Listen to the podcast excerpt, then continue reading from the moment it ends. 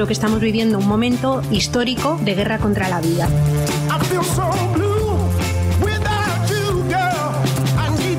El odio termina estupidizando.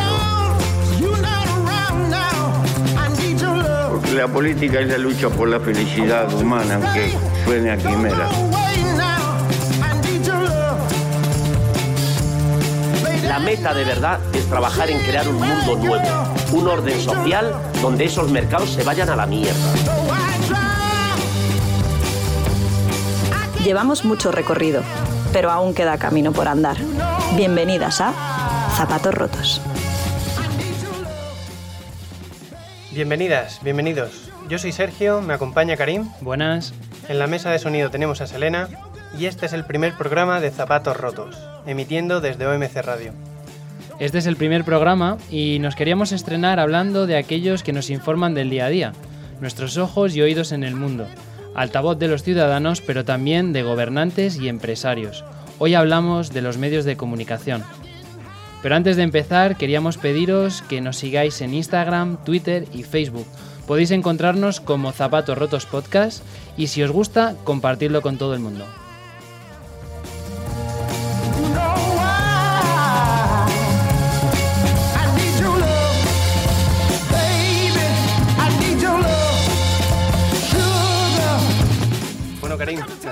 Escucha querrá saber por qué empezamos con los medios de comunicación. Bueno, empezamos con los medios de comunicación porque nos interesa la comunicación política y lo realizan los medios de comunicación. Así que vamos a empezar por la teoría. La teoría dice que los medios de comunicación cumplen con la función de mantenernos informados a los ciudadanos, cubriendo un derecho fundamental como es el, de derecho a la información. Y hasta aquí la teoría. La realidad es que son un arma de doble filo. Pueden crear una sociedad más crítica, pero también pueden ser utilizados para manipularla. Los medios de comunicación pueden hacer que a una persona presidente, como ocurrió con Berlusconi, o pueden hacer que un país entero lleve mascarilla o se los quite. Y es por esta capacidad de influencia que reciben el título del cuarto poder. Hay quien incluso va más allá y habla de que los medios son fundamentales para que un Estado funcione con normalidad. Sí, y hay más formas de verlos eh, a los medios de comunicación. También hay quien los concibe como un negocio, como una propiedad privada. Una propiedad privada que debe dar dinero y someterse a los intereses de sus dueños. Políticos, periodistas, empresarios, todos mezclados en un mundillo que convierte a periodistas en portavoces de los partidos, a las tertulias en parlamentos y a los grupos de comunicación en los agentes políticos más poderosos. Y lo que vamos a intentar en este programa es deshacer esta maraña de conexiones y que nos quede claro quién nos habla desde el otro lado de la pantalla o de las ondas. ¿Por dónde empezamos, Sergio? Lo primero que deberíamos saber es qué relación o qué vínculos existen entre los grupos comunicativos y los partidos políticos, entre los grupos comunicativos y las grandes empresas, y entre los grupos comunicativos y las entidades financieras. Vamos, hacernos una idea de quiénes son los dueños de la información que recibimos. Y si algo nos enseñó la serie de The Wire es que para saber quién manda hay que seguir el rastro del dinero. Y siguiendo el rastro del dinero, ¿qué has encontrado? Bueno, pues después de hacer un intenso ejercicio de detective, he llegado hasta dos fondos de inversión. Uno es BlackRock y otro es Invesco. Ambos comparten asiento en el grupo Mediaset, que es dueño de Telecinco y de Cuatro. Y al mismo tiempo Invesco eh, participa directamente de A3 Media, que es dueña de Antena 3 y de La Sexta. Vamos, que lo que vemos normalmente en la tele está en manos de estos fondos de inversión. Pero no contentos con eso, BlackRock e Invesco tienen acciones de los principales bancos de nuestro país. Y a su vez, estos bancos tienen acciones en los grupos comunicativos principales. Y como sé que esto suena un poco enrevesado, te voy a poner un ejemplo. El Banco Santander, que pertenece económicamente a estos fondos de inversión, tiene acciones del grupo Prisa y del grupo Vocento, pero también tiene acciones del grupo Mediaset y del grupo A3 Media. ¿Qué significa esto? Que el Banco Santander es propietario de los dueños del ABC, del País, de La Razón, de Onda Cero y de los principales canales de televisión, es decir, Antena 3, Telecinco, 4 y La Sexta. Resumiendo, que el Santander es el dueño del país. Tal cual. Entonces, para resumir, los fondos de inversión tienen el control de los medios de comunicación principalmente a través de dos vías. Sus propias acciones en ellos y además los bancos que también tienen acciones en los medios de comunicación. Así es. Tienen todo atado y bien atado. Y aparte de los accionistas, eh, que son los bancos y fondos de inversión, ¿hay alguien más? Eh, sí, en el reparto de la tarta eh, también participan grandes apellidos de familias conservadoras adineradas. Aquí he encontrado a la familia Lara, muy vinculada al grupo Planeta, a la familia Polanco con el grupo Prisa y a la familia Ibarra con el grupo Vocento. Pero lo que me interesa es que la gente sepa que cuando hablamos de los medios de comunicación españoles, estamos hablando de una enorme estructura tentacular donde la propiedad viene del extranjero. Lo que llaman la pravia italiana, ¿no? Una especie de pulpo mediático. Exacto, es como un pulpo que se ramifica y acaba controlando el contenido de un gran espectro social. Hemos visto como un mismo banco, un mismo fondo de inversión, eh, tiene acciones en, líneas editoriales contrapuestas y claro, eso hace imposible que en España exista libertad informativa para hablar de según qué cosas. Es imposible que los medios de comunicación hablen de los bancos si tienen periodistas y directivos en su nómina. No, imposible, totalmente. De hecho, leí una vez un informe que decía que nueve de cada diez periodistas decían haber recibido alguna vez presiones de los grupos económicos para no publicar ciertas noticias. Y al final lo que dices tú, el problema de todo esto es cómo se lleva la, posesión de, de, los medios de comunicación, porque lleva sí o sí a la manipulación o a la información sesgada. Quiero decir, que no me imagino a BlackRock dejando que en los periódicos o televisiones que controla se hable seriamente de una regulación del precio del alquiler, por ejemplo, o hablando de lo turbia que fue la compra del Banco Popular por el Banco Santander por un solo euro. Lo peor es que al final vemos cómo el derecho a la información porque no olvidemos que es un derecho, acaba siempre subordinado a esa necesidad de generar, de generar dinero para que no se detenga este negocio mediático. Y me gustaría introducir un, un ingrediente más en este cóctel, que es la influencia política de los medios. Hoy día vemos cómo los medios de comunicación se comportan como auténticos actores políticos para defender los intereses de sus propietarios. ¿Y cómo lo hacen? Bueno, bien critican ferozmente medidas que les perjudican, o bien presionan para que no salgan adelante ciertas leyes, ciertos impuestos o incluso ciertos gobiernos. Todos nos acordamos como Pedro Sánchez hace unos años le confesaba a Jordi Évole que había recibido presiones del grupo Prisa para que no pactara un gobierno con Podemos. Si esto le pasa a un candidato a la presidencia del gobierno, ¿qué presiones no recibirán los y las periodistas que trabajan en estos medios? Bancos decidiendo quién puede y quién no puede gobernar, periodistas sin libertad para informar. No suena muy democrático. Pero bueno, imagino que no acaba aquí. Hemos hablado solo de los propietarios, de la cúspide. Eh, bajando en esa pirámide, ¿qué otras formas te has encontrado de manipulación? Bueno, leyendo sobre este tema he descubierto lo que se conoce como los acuerdos. David Jiménez, eh, en su libro El director, que por cierto recomiendo muchísimo, contaba cómo cuando estaba al frente del diario El Mundo, supo de la existencia de estos acuerdos implícitos entre las grandes empresas y los grupos de comunicación y que en la práctica no es otra cosa que un intercambio de favores. Las empresas ponen la pasta para recibir por parte de los medios un trato más amable o favorecer silencio mediático en algunos temas. Y cuento un par de ejemplos para que se entienda. Mario Conde, expresidente de Banesto, llegó a pagar 7 millones de pesetas, lo que hoy serían 42.000 euros, para que la revista Interview no publicara cierta información sobre este banco. O se sabe que el corte inglés realizó continuas donaciones a periodistas de alto prestigio, como el jefe de opinión de la ABC, Jaime González, para evitar las críticas. Al final vemos cómo estos acuerdos permiten que en España eh, haya empresarios y banqueros que se puedan comprar periodistas o periódicos enteros, o que existan empresas como el Corte Inglés, el Banco Santander o Telefónica que resultan intocables por estos medios. O sea que directamente se compran el silencio. Pero, ¿qué hay de la publicidad? Bueno, en el caso de la publicidad pasa algo parecido. Eh, como es el principal ingreso económico de estos grupos comunicativos y los anunciantes se sientan en los consejos de administración de los medios de comunicación, al final la publicidad también ejerce un enorme control y presión sobre los contenidos. Para que se entienda, en 2008 la cervecería Heineken y el grupo de seguros Ocaso retiró su publicidad de la sexta por el tratamiento informativo que hacía sobre la iglesia. O volviendo al corte inglés, en los años 90 el corte inglés retira su publicidad de Mundo Obrero, el periódico del Partido Comunista, por divulgar un libro muy crítico con la empresa que creo que desde entonces Mundo Obrero no comparte, no tiene publicidad con nadie para garantizar su independencia, que es lo que están haciendo hoy muchos medios en esa, en esa línea. Vamos, que al final es lo que decía Kapuczynski, de que cuando la información se convierte en un negocio, la verdad deja de ser importante. Qué turbio todo. Eh, hablabas de la publicidad de las empresas, pero imagino que también influirá la publicidad institucional, ¿no? ¿Cómo se presiona desde las instituciones? Y aunque imagino que las relaciones entre políticos y periodistas sean más interdependientes que con los directivos, porque al final los políticos están expuestos y necesitan a los periodistas para lanzar su mensaje, ¿cómo se la apañan los partidos políticos para influir en los medios de comunicación? Bueno, si hablamos de la clase política y los medios, ahí entramos en un terreno muy jugoso. Para hablar de cómo actúa la clase política en este sentido, yo distinguiría entre medios públicos y medios privados.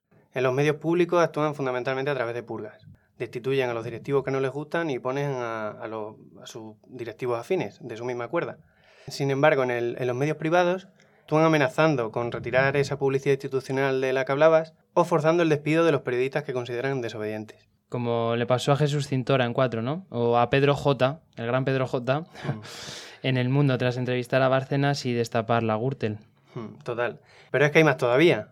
En las tertulias políticas he descubierto lo que se conoce como, como sistema de repartos. David Jiménez cuenta que cuando acudía como director del mundo a, las tertulias de espejo público, en Antena 3, eh, le informaron de que su asiento formaba parte de lo que se conocía como cuota libre, que eran esos asientos que quedaban libres después de que los dueños de la casa y los partidos políticos colocaran a sus tertulianos afines, que el propio David Jiménez llamaba caciques o esbirros. Ahora me explico la cantidad de tertulianos de OK Diario que hay todos los días en la tele aunque dice muy poco de los dueños de la casa, la verdad. Sí, total. También explica que algunos periodistas dejen de ir a determinadas tertulias cuando contradicen la línea ideológica del programa, como le ha pasado recientemente a Antonio Maestre con el programa de Ana Rosa, y que él mismo cuenta en su perfil de Facebook.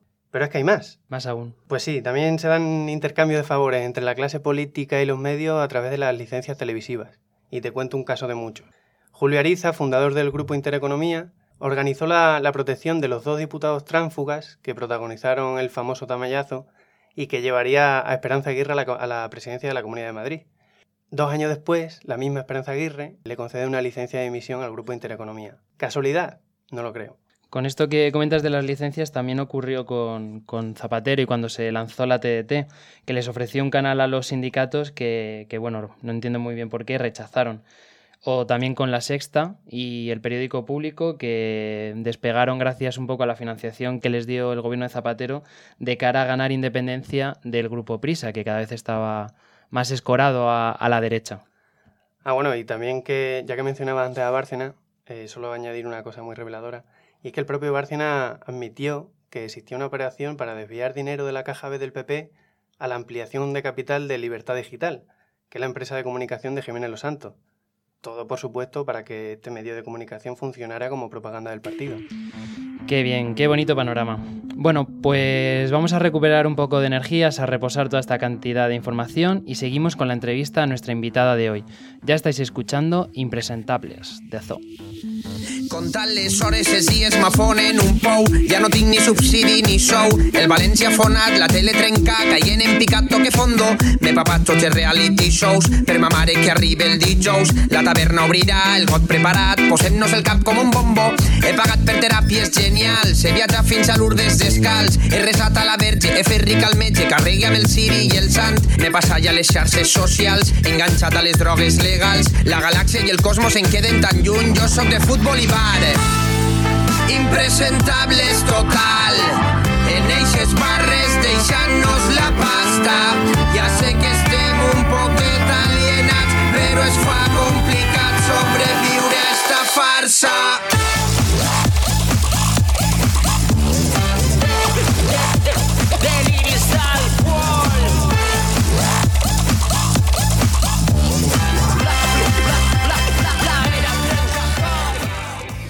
Hoy hemos invitado a Mayalen Ferreira, periodista del diario.es Euskadi, para que nos cuente cómo ve ella desde dentro el mundo de la comunicación. Bienvenida, Mayalen. Hola, ¿qué tal? ¿Qué tal, Sergio? ¿Cómo estás? Em, bueno, escuchando todo lo que hemos hablado hasta ahora, que ha sido muy turbio, nos gustaría saber qué es lo que te ha llevado a hacerte periodista. ¿Por qué periodismo? Cuéntanos. Uf, eso me lo pregunta mi madre muchas veces. Desde muy pequeñita, no sé, me, me, entró el gusanillo. Ya, yo creo que tendría pues siete o ocho años cuando empecé en, bueno, en la Icastola, que yo estaba aquí en, la escuela, eh, como a mover una especie de revista entre, entre los chavales, luego pues eh, siempre me ha gustado, desde el instituto también, pues eh, había un taller de prensa y ahí me metí y siempre quería que estudiar periodismo pero en Madrid. No sé por qué me entró la cosa de que tenía que estudiar en Madrid y pues bueno, así fue y, así me ha ido. Bueno, yo soy, soy Karim, soy el otro del programa. Hola, ¿qué tal Karim? Los periodistas sois uno de los colectivos profesionales más precarizados. En nuestro caso, vemos la precariedad como la bestia negra generacional que ha ensuciado todas nuestras expectativas como generación, ¿no? Y en parte esto es responsable de que nos veamos con los zapatos rotos a pesar de que todavía somos jóvenes y no llevamos tanto caminado. ¿Cómo te afecta a ti a la precariedad como joven y como periodista? En general, ¿esto afecta al colectivo en cuanto a la libertad de expresión? Pues, a ver, como, como joven empiezas eh, sufriendo la precariedad desde, bueno, desde que entras en el mundo laboral. Eh, del periodismo, de los demás también, pero bueno, yo hablaré de, lo que he vivido más o menos. Entonces, la cosa es eso, eh, las prácticas normalmente que te ofrecen los medios de comunicación son sin remunerar o te pagan muy, muy, muy, muy poquito, entonces ya de ahí, de, ahí entras. Luego también los primeros contratos que te van ofreciendo, pues son eso, no superan los 500, 600 euros, vamos, ser mil eurista en esta profesión es, es como un logro ya. ¿Eso por jornada completa? Por jornada completa, claro. Es que, claro, cuando tú entras a una redacción, eh, aunque seas de prácticas, es muy difícil que, vayas a hacer una jornada de cinco horas, porque al final las redacciones eh, son de ocho para arriba. Y claro, pues es muy difícil controlar también eso. No es que tú estás en una oficina, va a cinco horas de trabajo, haces no sé cuántos informes y tal. No, si es que si la noticia es a las tres de la tarde, tú tienes que ir a las tres de la tarde. Y, y si la convocatoria es a las ocho de la tarde, pues también. A mí me, da, la sensación de que estáis como el, médico de urgencias, esperando a que llegue una urgencia en cualquier momento, 24 horas al pues, día, como se tiran pues ellos. Sí, hmm. sí cuando, cuando te toca una guardia es así. De hecho, yo anoche estaba de guardia y, claro, yo pensaba que a eso de las 10 de la noche más o menos estaría tranquilita. Pero hubo un revuelo de, bueno, unas protestas por el toque de queda a las 11 de la noche y claro, pues baja a la calle, ponte a hacer fotos, eh, busca gente que te pueda contar qué ha pasado y, nada, redactando al final, entre unas cosas y otras me dieron las tantas de la mañana. Pero sí, que al final no, nunca separan, ¿no? La vida de trabajo de la vida de... sí, es muy, muy difícil. Sí. al final es algo que todos los periodistas vemos, que cuando estás con la familia de descanso dices, venga, desconecto, pero te suena el móvil y no puedes no coger la llamada. La Asociación de Prensa Madrileña dice que casi nueve de cada diez periodistas reconoce haber sufrido presiones, y la mayoría de esas presiones vienen de agentes económicos y directivos. ¿Estas presiones o formas de censura se conocen y se asumen? ¿Son tan frecuentes? Bueno, a ver, eh, la verdad es que yo nunca he tenido un puesto de dirección. Imagino que los puestos de dirección estas presiones serán más, más fuertes, por así decirlo. Yo como redactora no, no he sentido ni sufrido nunca ningún tipo de presión, salvo si igual publicas algo sobre alguna empresa conocida o algo así que te llamen después para, para decirte, jo, tal, esto no me está gustando, no me ha gustado, pero claro, tú ya lo has publicado, si lo has publicado es porque de verdad tienes esa información, de verdad has querido darles enfoque y, y, es tu trabajo. Si se enfada la gente o se enfada o siente como una amenaza o un ataque, pues bueno, es un, poco lata, pero, pero es que es lo que hay. Bueno, en esta te pedimos que seas muy sincera. Eh, estamos practicando el intrusismo laboral. Lo digo porque a veces, al ser un derecho, la libertad de expresión, el contar cómo ver las cosas, tampoco puedes decirle a alguien que no lo haga. Y en un momento en el que con un móvil puedes hacer fotos, puedes hacer vídeos, puedes entrevistar, puedes publicar, ¿qué espacio os deja eso como periodistas? Eh, a ver, la cuestión es que hay que diferenciar entre alguien que sea periodista del que no lo es. Y por periodista no me refiero a quien tenga el título, me refiero a quien ejerza de verdad el periodismo. O sea, al final mi director, Nacho Escolar, no tiene el, el título de periodista y al final siempre han hecho una campaña en contra de su persona por esa cuestión. Es una persona que no tiene el título, pero es una persona, vamos, que en el mundo del periodismo es una eminencia, que lleva mm, no sé cuánto tiempo trabajando y ha dirigido dos periódicos y, es eso, al final si tú estás en el mundo del periodismo, te han dado trabajo como periodista, esto no es como ser médico, no tienes por qué ser colegiado de periodista, de, tener unos conocimientos ahí específicos, eh, eso es una cosa. Otra cosa es aquellas personas que son pues tertulianas, aparecen en la televisión, dicen cuatro cosas y ya se creen o, dicen que son periodistas. Entonces, si vosotros os dedicáis al periodismo haciendo, bueno, una labor que, pues, que es necesaria, una labor que es correcta, que es veraz, no veo que haya problema por no tener un título al final. Ya, de hecho, bueno, esa es una de las razones que nos llevan a, querer hacer esto, ¿no? La sensación de, que el mundo de la comunicación está lleno de, periodistas o de pseudo periodistas o, gente que se dedica a hablar, opinar, muchas veces con intereses que pueden ir por detrás, partidistas o lo que sea. Y bueno, yo personalmente estoy muy frustrado con la falta de, atención a matices, a contextos y... Claro, es que yo creo que una de las asignaturas más que son más importantes en la carrera es la ética y deontología periodística. Entonces ahí es donde te enseñan, igual si, si tengo que destacar alguna importante para todo aquel que quiera ejercer el periodismo, aún sin estar titulado, yo creo que es esa, ver un poco cómo es el código deontológico, ver qué cosas sí, qué cosas no, y esas son las cuestiones así como más importantes, porque al final redactar eh, puedes aprender mejor o peor, pero con práctica, y, el resto de las cuestiones, pues locutar y todo también lo mismo. Lo que pasa es que a mí me da la, la sensación de que en el mundo comunicativo actual parece que cuando el mercado entra por la puerta, la ética sale por la ventana. No sé, me da la sensación de que los códigos éticos o el código deontológico del periodismo hoy día es una falacia. De alguna manera, con la precariedad que existe, te están diciendo lo tomas o lo dejas. No te contratan para que tú ejerzas con libertad tus criterios éticos. Te contratan en base a si, les gusta lo que haces o no. Y siempre pues, se acaba pisoteando ese código ético, eh, la libertad informativa o incluso el propio derecho a la información depende de qué para de para qué medio trabajes. Tú también tienes que ser consciente cuando realizas una entrevista o que sea más o menos el medio acorde a tu perfil siempre y cuando te lo puedas permitir. Claro, me refiero a que si no tienes trabajo y necesitas ese trabajo, pues ahí sí que estás en una tesitura bastante complicada. Y más que nada si no concuerdas con la ideología o con la forma de trabajar de ese medio pero siempre que está dentro de unos parámetros, al final, aunque tenga otra ideología el periódico o la radio o la televisión, yo creo que hay como unas líneas que no hay que pasar en cuanto a, ética. Me mm. refiero, pues yo que sé, imágenes de menores o personas que han sufrido algún tipo de abuso o violencia machista, intentar no dar datos de sobre la víctima, cosas así que hay muchos periódicos que las han pasado y ahí ya sí que yo y televisiones también ahí yo sí que veo algo totalmente condenable, pero dentro de unos parámetros pues de ideología, siempre que hay respeto y todo, no, no veo tanto problema. Hay unas líneas rojas, ¿no? Sí, eso es. Bueno, pues vamos a escuchar a Rafael Correa hablando sobre el control a los medios de comunicación cuando era presidente de Ecuador. Cuando un canal de televisión es de un banquero, si tienen que informar sobre una medida para regular tasas de interés, ¿van a informar objetivamente cumpliendo su rol de comunicadores? o van a defender los intereses del dueño. Y hay conflictos de intereses muy fuertes, que se necesita una ética tremendamente sólida para que puedan ser superadas. Ahí yo veo un problema conceptual, un problema conceptual profundo. ¿Cuál ha sido la práctica? Cualquiera que ha sido un emporio económico ponía un periódico, un canal de televisión. Para informar, no, para defender el emporio económico. No nos engañemos. Es legítimo que alguien por haber tenido dinero para comprar una imprenta tenga un rol político en una sociedad democrática o eso debe ser legitimado en las urnas. Muy interesantes las palabras de Correa. Eh, bueno, creo que en esencia de lo que habla es de actuar políticamente para separar el poder financiero del poder mediático.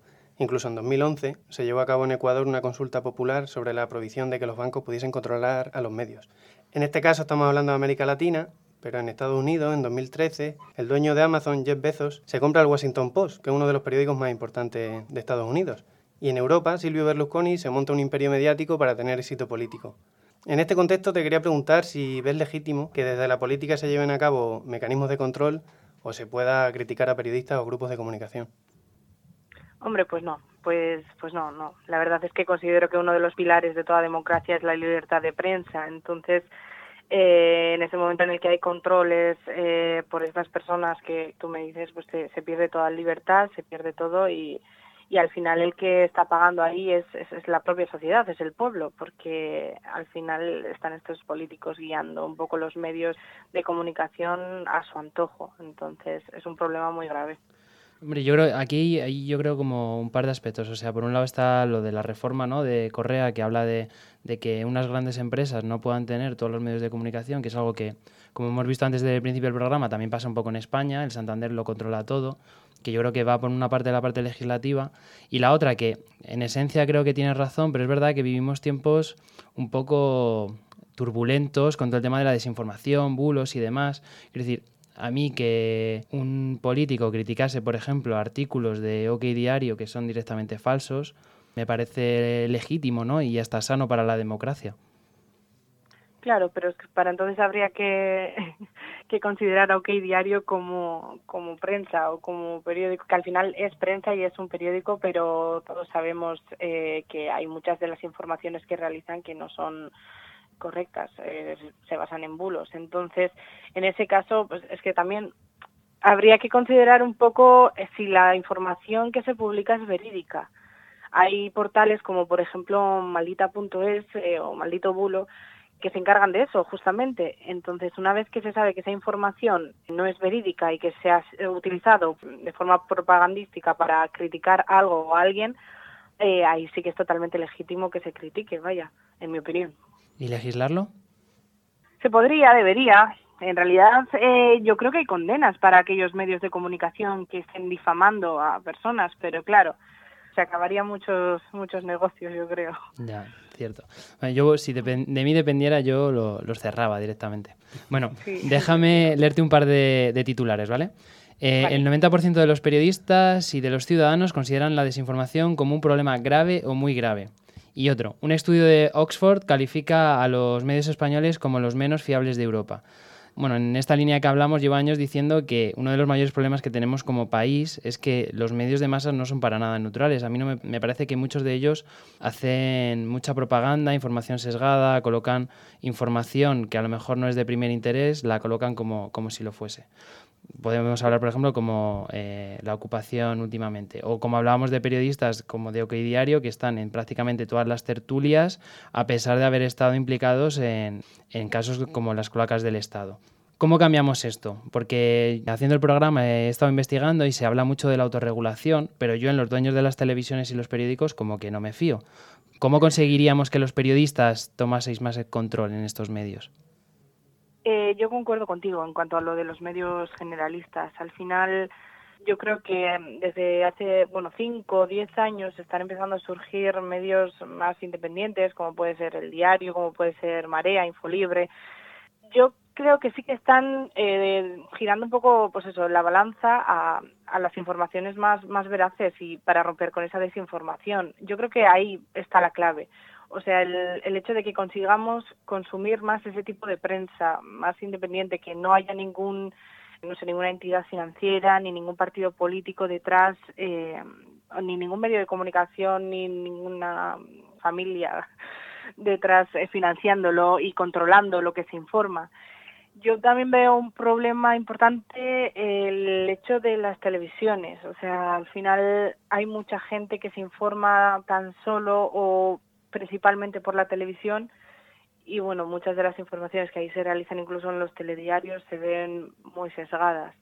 Entonces ahí sí que hay un problema, porque claro, con esas personas que tienen pues de 50 años para arriba, pues es muy difícil hacer que cambien su modo de informarse, pero la clave está en la gente joven que se interese cada vez más eh, por, por la prensa, por la política, por el día a día y que se empiecen a informar en medios más alternativos, o sea, eh, y también en, en la red, no sé si redes sociales, porque no me fío yo mucho de las redes sociales, pero sí en, en, portales web. Bueno, sabemos que, que, has entrevistado a figuras políticas como Oscar Matute o Borja Semper, que has estado investigando el accidente de Zaldívar, que has informado de la realidad social y sanitaria de Euskadi durante la pandemia. De todo lo que has hecho hasta ahora, ¿qué es lo que más te ha gustado hacer como periodista? Pues una de, las cosas buenas de, mi trabajo es que está detrás de mí una, empresa que me da esa flexibilidad para yo elegir qué tema cubrir y, me da una flexibilidad absoluta. Si yo digo eh, quiero ir a Zaldívar, voy a Zaldívar, también ellos eh, me mandan y me van guiando sobre las diferentes cosas, pero ahí sí que nos dejan un poco a, los reactores o a los corresponsales de cada, de cada zona elegir un poco dónde poner el foco. Entonces, un ejemplo de ello fue que eh, salía yo de una rueda de prensa en la que estábamos prácticamente todos los medios porque se trataba de, una huelga en el sistema sanitario vasco y al salir eh, justo me encontré con, no sé, había mucha protesta de, en el consulado marroquí de, en Bilbao consulado marroquí de Bilbao, el que el encargado de hacer todos los trámites y todos los papeleos a todas las personas eh, de Marruecos que viven en el norte de España, ya sea Galicia, Cantabria o, Euskadi. Entonces la cuestión era que no tenían, tenían ellos como para pedir una cita, o sea, no tenían un sistema de cita online, por así decirlo, entonces tenían que venir y había personas que llevaban, pues no sé si tres días esperando a entrar para renovar el pasaporte o para hacer otras cosas. Entonces, claro, yo vi como todos los periodistas estaban ahí y todos nos quedamos mirando y, ay, pero es que yo tengo presa, yo me tengo que ir, yo eh, tengo que entregar esta otra información que veníamos cubriendo de una rueda de prensa y la única que se quedó fui yo. Porque, bueno, llamé a mi jefe, le dije, oye, está pasando esto, voy a tardar un poco más en entregarte la otra noticia, pero yo creo que esta tiene más fundamento o merece al menos que me quede un poco para investigar qué está pasando. Entonces, sí, sí, toda la flexibilidad del mundo, saqué las dos cosas, hice un reportaje sobre los problemas que tenía la población de, Marruecos en Euskadi para poder conseguir sus trámites y luego hice lo de la huelga de los sanitarios vascos. Entonces, al final, es muy bonita mi profesión, pero se puede ver muy mm, coartada o no sé, como muy encerrada si estás en un medio de comunicación que no te da esa libertad de ser tú el periodista, ¿sabes? Necesitamos más periodistas como tú. Más periodistas como tú, Mayale. Sí, no. Es difícil, es difícil. Necesitas, necesitas estar en un medio de comunicación que de verdad valore esas cosas. Total. Bueno, ¿y, ¿y, una peli, una serie o un libro que nos recomiendes para conocer mejor el mundo del periodismo? A ver, pues bueno, eh, yo de series mucho no soy. Me han recomendado una que, que se llama Press, que es una serie británica, pero vamos que no.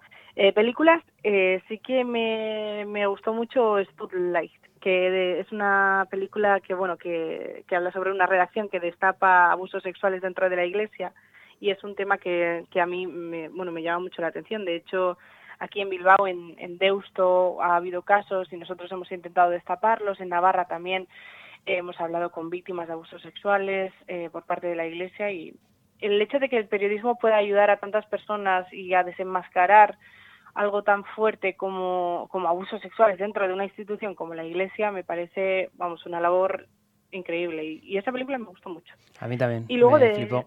Sí, nos fascinó en casa mucho. Sí. Qué bien. A Karin y a mí no, nos fascinó esa película. Sí, ¿verdad? Sí, Pues, pues es que nos pensamos que esas cosas son muy lejanas, pero que va, que va, que va. Aquí debajo de, de mi casa, bueno, prácticamente debajo de mi casa hay, hay un colegio de, de, curas y ahí mismo ocurrían, vamos, ocurría de todo. Eh, estuvimos hablando pues el año pasado con unas de las víctimas y el, el, problema es que, claro, como han pasado 30 años, esos delitos han prescrito y, y esas personas no, no van a pagar por lo que hicieron. Pues sí, madre mía. Bueno, pues recomendamos Spotlight. Pues... Y en cuanto... Ah, perdona. No, Dino, Dino. Ah, no, sí, eh, pues libros, eh, pues todo lo que sea Kapustinsky yo lo recomiendo. Ébano, Los cínicos no sirven para este oficio, o bueno, cualquiera de, de, esas. Pues nada, Mayalen, muchas gracias, gracias por acompañarnos y por caminar con nosotros, aunque sea con los zapatos rotos. Muchas gracias. Cuídate mucho.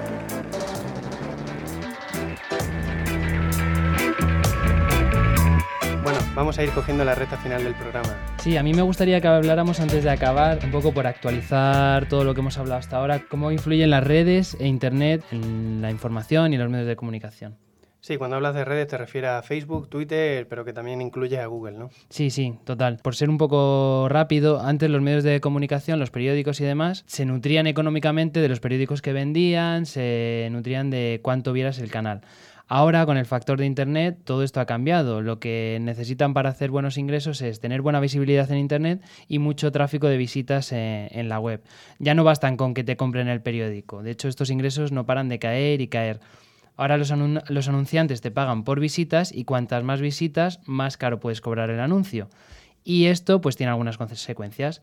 Estamos en un punto en el que hemos empezado a informarnos por titulares, ya no abrimos los enlaces. Entonces, ¿qué han hecho los periódicos? Por lo que yo sé y lo que yo veo cada día, poner titulares muy llamativos para que tú cliques y ellos hagan caja. Exacto, titulares morbosos, titulares que te generan intriga, que resaltan lo anecdótico y todo enfocado a la visceralidad, para que tú pinches, aunque luego el artículo no tenga mucho que ver, pero tú ya has dado el clic. El problema es que hay muchos que no lo abrirán, pero se dan por informados. Y en ese sentido, ¿no existen medios de comunicación más pequeños que no se dediquen a esto, esta especie de madonalización de la información? Sí, sí los hay. El problema es que no, no pueden competir de ninguna de las maneras con los grandes. Primero, porque no pueden pagar los anuncios en las webs. Y además, porque Google, el propio buscador, va a situar mejor la, aquellas noticias que hayan tenido más tráfico, no necesariamente la que mejor lo haya abordado. Es decir, que ser sensacionalista a día de hoy en Internet tiene triple premio. Por un lado, aumenta el tráfico de visitas en la web. Por otro, aumenta las interacciones en las redes sociales, que también facilita que te cliquen el enlace. Y además mejora el posicionamiento en Google. Todo esto se traduce en más dinero para la empresa o para el medio. Así que, que nada, el criterio del algoritmo que favorece la cantidad y las interacciones sobre la calidad tiene mucho que ver con los bulos, la desinformación, etcétera. De hecho, en lo que respecta a los periódicos serios, es muy normal encontrarse que las redes sociales publican sus, sus artículos más polémicos, pero luego entran en la web de estos periódicos y tienen contenido de bastante calidad. ¿Hay alguna medida que se esté llevando a cabo para controlar todo eso, eso de lo que hablas? Pues bueno, hay varias. Por un lado, Google está trabajando en una herramienta que se llama Google News, no son muy originales con el nombre nunca, en la que sean los periodistas los que sitúen las noticias en primera línea, siguiendo criterios periodísticos y de calidad en vez de, de tráfico. Además, por otro lado, también se han comprometido a pagar mil millones de euros en los próximos tres años a los creadores de contenido. Google en sí mismo eh, no genera tanto contenido, sino que decide quién va antes y quién después en una búsqueda de otros que generan contenido. Los creadores se han quejado y al final Google ha cedido y que va a pagar estos mil millones en los próximos tres años. ¿Este dinero va a llegar a pequeños medios que hacen buena información, que se lo ocurran, que se esfuerzan en realizar un buen periodismo? Bueno, probablemente no les llegue mucho, pero ya es una buena noticia que vayan a empezar a recibir algo de ingreso por este dinero que va a ofrecer Google. Seguramente favorezca la, la pluralidad. Claro, quizá por ahí esté una de las claves, ¿no? Conseguir una, una, variedad informativa, que muchas personas que ven el mundo desde lugares diferentes puedan contarlo sin que los gigantes mediáticos se los coman. Sí, o sea, no es justo que solamente los ricos puedan mantener los medios de comunicación. Es un poco lo que hablábamos con Mayalen, ¿no? Que los medios pequeños no se pueden, no se pueden mantener porque no hay quien ponga la pasta. Y también decía Mayalen, que creo que con mucho acierto, que no debemos esperar a que los gobiernos o Google se decidan a actuar, a proteger la pluralidad y demás. Si antes nuestros padres se gastaban todos los días un euro en el periódico, 30 euros al mes, creo que ha llegado la hora de que nosotros eh, nos comprometamos económicamente también con el periodismo que queremos. Es lo que decía Mayalen. Quien pueda pagar 10 euros al mes, que pague 10 euros, quien pueda 20, quien pueda 30, seleccione unos cuantos medios de, de comunicación y les financie, le, se suscriba y ayuden a, a que se mantengan, a que puedan seguir haciendo buen periodismo, que sigan creciendo. Nosotros, por ejemplo, desde Zapatos Rotos estamos suscritos a La Marea, al Salto y a Contexto. Y, si lo que os apetece es participar y elaborar contenidos, os podéis acercar a una radio comunitaria como EMC, desde la que estamos emitiendo, o buscar algún amigo que tenga una web y empezar a trabajar desde ahí. Seguramente sea muy difícil darle la vuelta a todo este entramado mediático, pero si conseguimos que existan medios independientes, pues ya será toda una victoria. Ojalá que la gente se anime. Bueno, pues vamos a ir terminando este programa, si te parece. Por mi parte, antes de poner fin, me gustaría destacar que hay que ser mucho, mucho más exigentes con la información que recibimos, venga de donde venga. E intentar saber quién está detrás de, lo que leemos, de lo que vemos, de lo que escuchamos, porque eso explica buena parte del contenido que, que recibimos. Si no somos críticos y exigentes, lo más probable es que nos manipulen. ¿Tú quieres decir algo, Karim? Eh, bueno, yo un poco hacer hincapié en lo que he dicho, que también tenemos una responsabilidad en implicarnos con los medios que nos gustan y que mientras con una mano les apoyamos, con la otra tenemos que presionar a las administraciones y a los diferentes gobiernos para que de verdad se regule el, mundo de la comunicación, impedir la creación de gigantes mediáticos, financiar medios pequeños, dar más poder a los periodistas, todo ello pensando en la libertad informativa, en la pluralidad y en el interés general. Tenemos que empezar a ver la información como un bien público que hay que proteger y que es indispensable para que una sociedad funcione. Muy bien, pues ahora sí que sí, muchísimas gracias por escucharnos, seguidnos en la red social que más os guste, nos podéis encontrar en Twitter, Facebook o Instagram como Zapatos Rotos Podcast, también en la plataforma que estéis escuchando el programa y esto sí que sí, si os ha gustado, compartidlo con todo el mundo.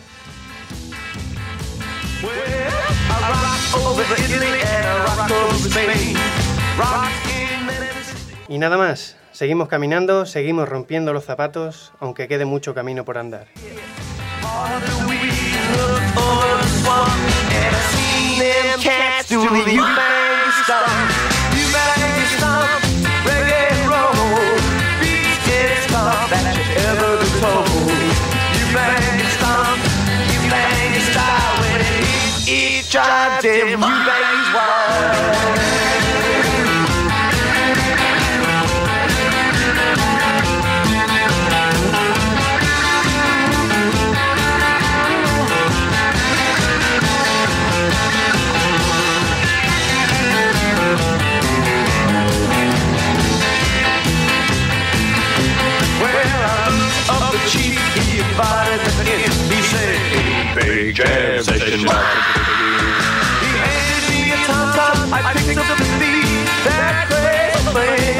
my chickens to Mamma Mia. Rock that roll, skip with fire. You make it stop, man. You make stop. You make it stop. Reggae roll, beat any stuff that you ever told. You make stop. You make stop when it hits each other. You